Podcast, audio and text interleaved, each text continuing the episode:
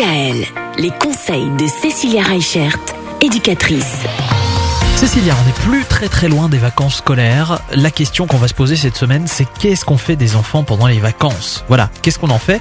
Et puis, y a-t-il des modes de, de garde privilégiés? Le premier, euh, qui, qui vient le plus spontanément, c'est la famille. Et Mhm. dans la famille, bah, on a papy-mamie, Ah on oui. a les oncles, les tantes, les parrains, les marraines. Et du coup, euh, c'est un mode de garde qui est chouette parce que déjà, bah, dans un premier temps, faut dire ce qu'il y a. Hein, ça, ça nous coûte pas d'argent. Ouais. Mais quand on fait garder euh, nos, nos enfants par des membres de la famille, il faut quand même respecter certaines règles. À un moment donné, euh, ce qui va être important, c'est ne pas fixer ou imposer des jours, mais vraiment déterminer ça euh, d'un commun accord.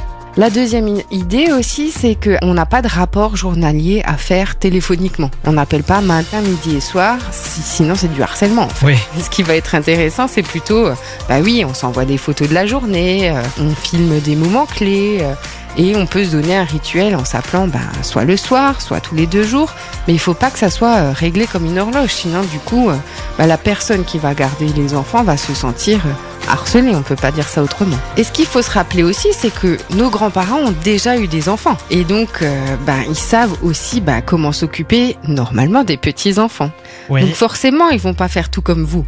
Ah Mais non je pense que il va falloir respecter aussi leurs choix, leurs règles et arriver à trouver un équilibre entre ce que vous vous aimeriez et ce qu'ils vont proposer avec leurs petits enfants. Mmh. L'idée c'est pas de partir avec une liste de consignes à rallonge en leur disant qu'ils doivent tout respecter à la règle.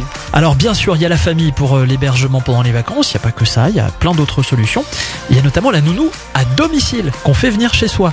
Et ça, Ah oui. on va en parler demain. À demain À demain. Retrouvez l'ensemble des conseils de DKL sur notre site internet et l'ensemble des plateformes de podcast.